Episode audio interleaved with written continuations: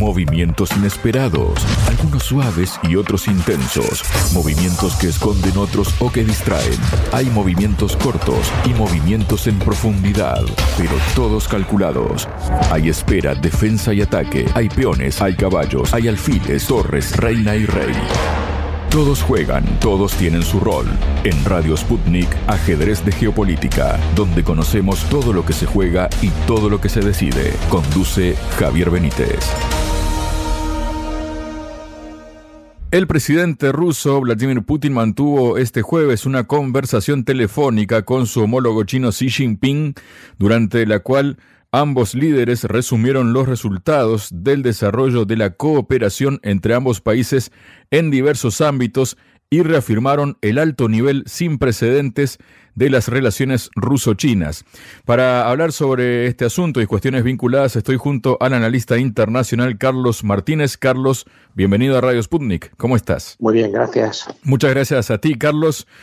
De acuerdo con un comunicado publicado, Carlos, por el Kremlin, Putin felicitó a Xi Jinping y al amistoso pueblo de China con motivo del Año Nuevo Chino, conocido popularmente como Fiesta de la Primavera, que este año se celebra el 10 de febrero. Posteriormente, ambos dirigentes resumieron los resultados del desarrollo de la Asociación Global Ruso-China y de la cooperación estratégica durante el periodo reciente y constataron una vez más que los lazos de buena vecindad entre los dos países se encuentran en un nivel sin precedentes.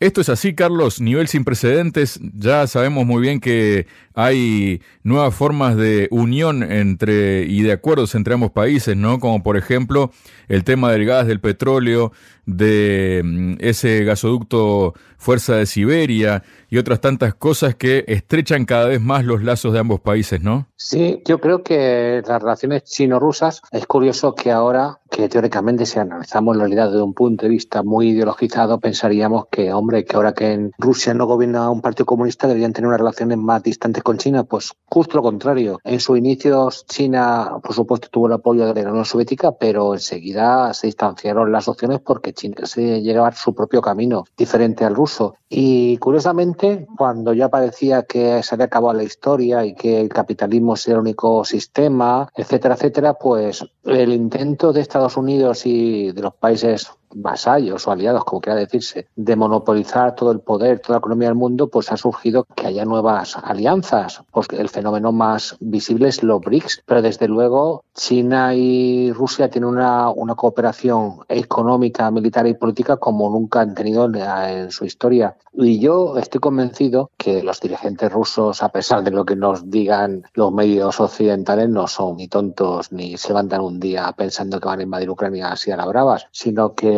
cuando comprobaron que era imposible tener una relación de socios con Europa Occidental y dieron portazo, que el portazo fue la intervención dentro del conflicto ucraniano, pues sin duda tenían previsto que todos aquellos elementos, aquellas relaciones mercantiles y comerciales que tenían con Europa Occidental se podían sustituir con unas relaciones con China. Y así ha sido. De un día para otro en Rusia desapareció las tarjetas de medio de pago Visa y American Express y se adoptaron medias chinas, se acabó el switch, el sistema bancario y no ha pasado nada y donde demandaban antes, vendían antes el petróleo gas, aunque siguen vendiéndolo, pues ahora tienen un socio preferencial que es China y en Rusia desde luego este cambio de socios le ha ido muy bien en lo, ha ido muy bien en lo económico y yo creo que además con China y China con Rusia se sienten perfectamente cómodos porque sabe que sus relaciones van a ser de socios, de cooperación, pero ninguna de estas dos potencias va a quererse imponer a las otras, que es una relación como deben tener el resto de países en todo el mundo. Pero ya sabemos que esto no funciona así. El asunto, Carlos, es que este año se subraya que en el contexto precisamente del 75 aniversario de establecimientos de relaciones diplomáticas entre ambas naciones, expresaron los mandatarios su interés mutuo en seguir promoviendo la cooperación en todas las áreas, incluyendo la energía, las finanzas, las infraestructuras y el transporte, la industria, la agricultura, los intercambios humanitarios y deportivos, el volumen de comercio bilateral, a modo de ejemplo, ya alcanzó la cifra récord de 227.700 millones de dólares. Y las partes también reafirmaron su disposición a intensificar la coordinación de la política exterior en diversas estructuras multilaterales en particular en la ONU, los BRICS y la Organización de Cooperación de Shanghái. Además, se produjo un intercambio de puntos de vista sobre la situación en varias regiones del mundo. Al debatir la situación en la región Asia-Pacífico, Putin reafirmó la posición del principio de Moscú en relación con la cuestión de Taiwán que consiste en apoyar la política de una sola China. En conclusión, los presidentes subrayaron que la estrecha cooperación ruso-china es un importante factor estabilizador en los asuntos mundiales y tampoco hay que perder de vista, Carlos, que hace pocos días el ministro de Defensa de China manifestó que Pekín le ha dado a Moscú su apoyo en la cuestión de Ucrania y también había dicho que incluso la cooperación en materia de defensa entre China y la Unión Europea ha sido amenazada, pero no cambiaremos ni abandonaremos las políticas establecidas por ello y no deben ni podrán interferir en la cooperación normal entre Rusia y China. ¿Qué representan todos estos elementos, Carlos? Pues viendo un poco en la línea que he dicho antes, lo cierto es que Europa también le gustaría, digamos, sancionar a China como ha sancionado, que ya explico que no son realmente sanciones, sino represalias, a Rusia. Pero con China realmente es el primer socio comercial de la Europea y a China no lo pueden sancionar porque Europa ya no puede tener más países sancionados. Hay que tener en cuenta que la, la gran lista de sanciones, mal dichas sanciones, de Europa Occidental está Rusia, pero está Irán, está Venezuela y están ahora unos países también del Sahel que se han independizado de Francia. Lo que no puede hacer Europa es ir sancionando todo el resto del planeta porque es inviable. Y yo sé, todos sabemos que Europa ve con preocupación el acercamiento de Rusia-China, pero como ya hemos comentado, este acercamiento ha venido en gran parte determinado por la política de Europa Occidental, de la OTAN, de Estados Unidos, de crear, de que no hubiera relaciones de buena vecindad, de cooperación, de comercio, de libre comercio entre Rusia y Europa Occidental. Y lógicamente, pues al final, las piezas en el ámbito económico, geopolítico, pues tienen que acabar encajando. ¿Y cómo han acabado encajando? Pues como un acercamiento de Rusia-China, pero no solo con eso, no con la creación de los BRICS y la ampliación de los BRICS. Y eso va a suponer pues que el dólar y el euro van a perder valor, porque un objetivo principal que tiene el BRIC y tiene las relaciones también entre Rusia y China es no utilizar el dólar ni el euro como moneda de intercambio, sino utilizar sus propias divisas. Y eso a su vez, además de mejorar la economía de ellos, pues va a suponer también una mayor independencia económica porque lo que no nunca va a volver a ser ni el dólar ni el euro moneda de refugio porque en cualquier momento cuando están los bancos las instituciones occidentales te la pueden robar. Y a partir de ahí lo que nos depara en un futuro es, yo estoy convencido que a Rusia y China le está yendo muy bien en lo económico, en lo geopolítico y Europa cada vez se encuentra más aislada y cada vez con una economía más precaria. De manera que cuando, que yo creo que sea pronto, acabe la guerra de Ucrania, pues las élites europeas tienen dos opciones. Seguir con este tipo de inmolación, haciendo un seguidismo ciego de la política estadounidense, a pesar de que se perjudica a los propios intereses europeos, o abrir una vía de diálogo de nuevo con Rusia y en eso será muy importante el papel que tenga China. Y además será muy útil a China, porque China tiene que ser muy respetada, con, porque, como ya digo, es el primer socio comercial de Europa Occidental, no lo es ni siquiera Estados Unidos. Del otro lado, Carlos, tenemos al país norteamericano, ¿no? A Estados Unidos, su presidente ha calificado recientemente a su nación como esencial, sin cuya participación es difícil que se puedan manejar las cuestiones internacionales. Al hablar ante los donantes de una recaudación de fondos en Nueva York, este miércoles el mandatario afirmó que su homólogo ruso Vladimir Putin le está pisando los talones. ¿Y qué estamos haciendo? ¿Dar un paso atrás?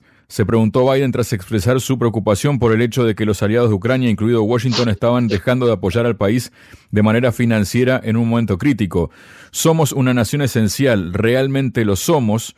Si Estados Unidos se aparta de los acontecimientos, ¿qué pasará? ¿Qué pasará entonces en Oriente Medio? ¿Qué pasará en el estrecho de Taiwán? ¿Qué pasará en Asia? ¿Qué pasará en Ucrania? Se preguntó, ¿no? Bueno, las preguntas, las contrapreguntas tal vez que, que, vienen al caso sería, ¿qué pasaría si Estados Unidos no estuviera en Oriente Medio, no estuviera en Taiwán, no estuviera en Asia, no estuviera en Ucrania, Carlos? Pues recientemente, no lo digo yo, lo dice el secretario general de Naciones Unidas, que tampoco es una persona realmente significada por ser pro Rusia y por China, lo que ha dicho que vivimos en un mundo del caos. Y este mundo del caos está realmente protagonizado, este caos está protagonizado por Estados Unidos. Si no existiera Estados Unidos o Estados Unidos no intervendría, pues sin duda habría mucha más paz y mucha más concordia en el mundo. El caso más paradigmático es el de Palestina, porque si no existiera Israel, pues no habría genocidio. Israel existe porque Estados Unidos lo apoya en su creación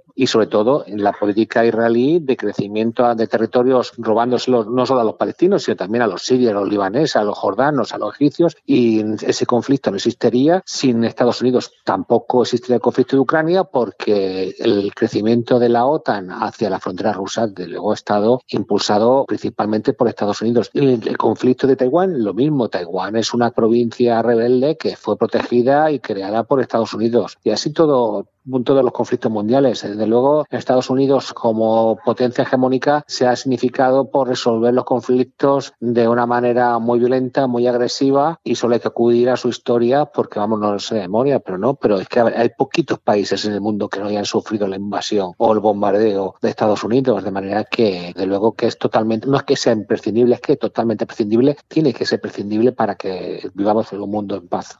Estas palabras de Biden tuvieron lugar horas después de que el Senado de Estados Unidos bloqueara el proyecto de ley bipartidista que cubre medidas fronterizas y ayuda a Israel y Ucrania. El paquete financiero propuesto por un valor de 118 mil millones de dólares fue rechazado por la mayoría de los republicanos en medio de la oposición del expresidente Donald Trump. En consecuencia, el líder de la mayoría del Senado de Estados Unidos, Chuck Schumer, dijo que planea forzar una votación de procedimiento sobre un paquete de ayuda de emergencia separado para Israel, Ucrania y Taiwán sin las disposiciones acerca de la seguridad fronteriza. ¿Por qué este proyecto de ley es terrible? Porque no resuelve el problema, dijo previamente el republicano Ted Cruz. Este proyecto de ley no fue diseñado para asegurar la frontera, en cambio codificó las fronteras abiertas de Joe Biden. Y acá está justamente la clave de lo que hablábamos hace justamente antes de esta pregunta, ¿no, Carlos? Que es un paquete de ayuda para Israel, Ucrania y Taiwán. Y volvemos a lo mismo, ¿no? ¿Qué pasaría si Estados Unidos no alimentara estos polvorines por esas regiones, esos lugares del mundo, ¿no? Pues exactamente, si no alimentara, desde luego en Ucrania ya hace tiempo que habría parado la guerra porque Ucrania no la va a ganar y toda esta inyección de dinero y armas solo está sirviendo para que jóvenes ucranianos pierdan la guerra en el frente, también algunos rusos. Taiwán debe ser volver a China como por derecho internacional, por historia y porque así lo quieren los chinos y muchos taiwaneses también. Israel no debe decir nada porque es un ente colonial en un territorio que nunca tiene que haber pisado. Y lo gracioso es esto porque mucha gente de izquierda, la izquierda progresista, la izquierda más la izquierda más, más sumisa con el poder real, la, la izquierda woke, siempre ha hablado muy bien de Biden y pone el demonio es Trump y los republicanos. Pues hay que fijarse, pues seguramente en el ámbito interno estadounidense, pues para determinados colectivos sea mejor un gobierno democrático que un gobierno republicano. Pero para el resto del mundo, que los republicanos se preocupen más por lo que es su país, por la finanza de su país, por adelgazar el inmenso gasto y la inmensa deuda de Estados Unidos, es beneficioso para el resto del mundo. Porque lo del hecho es que Trump en sus cuatro mandatos solo bombardeó y muy limitadamente a Siria. Estos días pasados Biden bombardeó, que yo recuerde, Yemen, Siria, Irak y seguro que me dejó algún país más. Solo son un día, ¿no? Y la intervención de Estados Unidos se multiplica en todo el mundo, pero ya directamente y a través del envío de armas y dinero a todos los países en conflicto. Por no decir que esta semana por la noche bombardearon la capital de Bagdad para matar a un dirigente popular. Por tanto, lo siento por mucha gente que pueda verse perjudicada en Estados Unidos, pero yo creo que para el resto de la humanidad, especialmente para la gente que vive en Oriente Medio o en Ucrania, cuanto antes se vaya Biden y cuanto antes vuelva Trump, va a ser mejor porque va a llegar la paz y Biden se con su demencia y con la guerra a otra parte, pero, pero de luego no lo vamos a echar de menos, ¿no? Acabas de mencionar demencia, Carlos, ¿no? Y esto me lleva a que en el marco de una campaña de recaudación de fondos, Biden dijo que durante la cumbre del G7 de 2021, Helmut Kohl le preguntó, ¿qué diría usted, señor presidente, si cogiera el London Times mañana por la mañana y encontrara que mil personas derribaron las puertas del Parlamento británico y mataron a alguien en el camino para impedir que el nuevo primer ministro asuma el cargo? Haciendo una analogía con el asalto al Capitolio, sin embargo, Angela Merkel era la canciller alemana de 2021, Jackie Heinrich periodista de Fox News, publicó en su cuenta de X capturas de pantalla de las recientes palabras de Biden. Cole es el segundo líder con quien el inquilino de la Casa Blanca afirma haberse reunido a pesar de estar muerto. El pasado domingo, en un discurso de campaña de cara a las primarias demócratas en el estado de Nevada, Biden recordó un encuentro que tuvo lugar con el mandatario Emmanuel Macron durante una reunión del G7 en el Reino Unido en junio de 2021, confundiéndolo con François Mitterrand.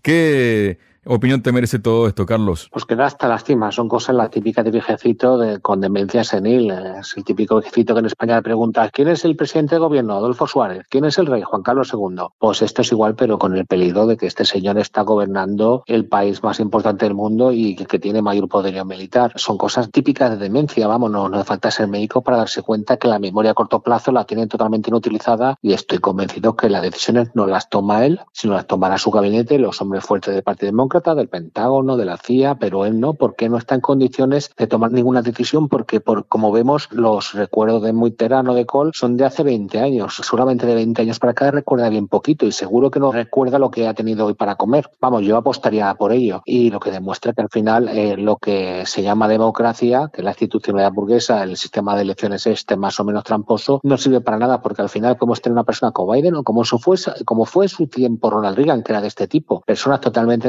personas que no saben ni dónde están, como pasa mucho también en vídeo, que baja de un avión y no pregunta dónde estoy. Pues ese tipo de personas teóricamente son las que gobiernan, pero lógicamente no son las que gobiernan, sino que gobierna una camarilla oculta y que nadie ha elegido, sino que están al servicio de los lobbies más potentes del capitalismo transnacional. Carlos, por otro lado, ¿no? Y en este contexto, el asesor del primer ministro húngaro, Víctor Orbán, declaró que Europa está prácticamente de rodillas por el enfoque de Estados Unidos sobre el conflicto armado entre Rusia y Ucrania.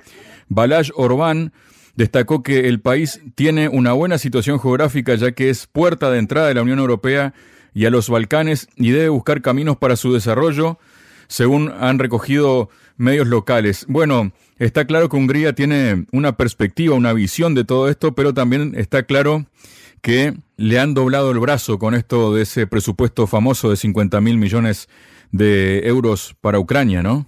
La situación de Hungría es muy poco explicada por, digamos, por los medios occidentales. Hungría tiene un gobierno conservador, no es en los ultraderechistas que tanto dicen porque hay partidos que están a la derecha de Víctor Orbán y Hungría realmente tiene una posición, su gobierno lo que hace es defender los intereses nacionales. Y no solo intereses limitados a sus fronteras, sino defender los intereses de su gente. Y de su gente también, húngaros, hay una minoría húngara muy importante en Ucrania que han sido desde el golpe de Estado del Maidán maltratada continuamente continuamente. Entonces, este maltrato, porque se ha limitado sus derechos a la educación, a utilizar sus lenguas, las bibliotecas en húngaro, las escuelas en húngaro, todo este maltrato a la minoría húngara, claro, el gobierno húngaro es perfectamente conocedor de ello. Lo que no puede pretender en la Unión Europea y, por supuesto, Ucrania es que Hungría ceda dinero porque el presupuesto de la Unión Europea no es de la Unión Europea, es de todos los europeos, de los húngaros, españoles, italianos. Ese dinero a un régimen que está maltratando a tu gente. La situación, por tanto, ya, digamos, no tiene solución más allá de que Ucrania desconocerá los derechos culturales de la minoría húngara en Ucrania y eso no va a pasar lo que tiene que hacer. Entonces, en esa situación no hay nada más que presiones a Víctor Orbán, presiones a Hungría reteniendo dinero y por teóricamente incumplimientos del Estado de Derecho y Democracia, pero que no son mayores incumplimientos que lo que puedo ver yo en España o, sobre todo en Polonia. La situación, por tanto, nos encontramos en que la Unión Europea está haciendo trampas a sí misma para seguir con la financiación de la Unión Europea y se está machacando al gobierno húngaro por decir que es ultraderechista, pero como si el gobierno, por ejemplo, no lo fuera igual o mucho peor, o sin duda mucho peor, mucho menos respetuoso con a minorías, con determinadas opciones de índole orientación sexual, es el gobierno polaco, al cual desde la crisis de Ucrania le ha venido muy bien porque se le ha perdonado todas las barbaridades que han cometido los gobiernos últimos polacos. Por tanto, yo lo que veo que la situación no va a variar no va a variar y Hungría respecto a la petición de la OTAN, pues yo creo que Hungría debería recibir garantías, sobre todo sobre los derechos de los húngaros en Ucrania, que no va a recibir y mientras no lo reciba, pues me parece muy difícil que por una parte siga apoyando el despilfarro de dinero y armas con destino a Ucrania y apoye la ampliación de la OTAN con la inclusión de Suecia. Yo estoy muy a la perspectiva de lo que va a pasar, pero ahora eh, lo más interesante que ha pasado en los últimos meses es que Hungría no está solo. El nuevo gobierno gobierno eslovaco, siendo de izquierda, tiene una visión respecto a lo que estamos viendo de Ucrania y de la OTAN muy parecida a la de Víctor Orbán, pero aquí no estamos hablando de un gobierno, como dicen aquí, de derecha ultraderechista, más bien de izquierda, y de izquierda, digamos, pura izquierda. Y al final, como está defendiendo a su propia gente, no defiende intereses externos, pues las soluciones que propone o los pegas que propone son muy parecidas a la de Hungría y Hungría ya no está sola en este frente de contra las imposiciones que vienen a Europa desde Washington. Muchas gracias, Carlos. Gracias a ti. Sputnik. Contamos lo que otros callan.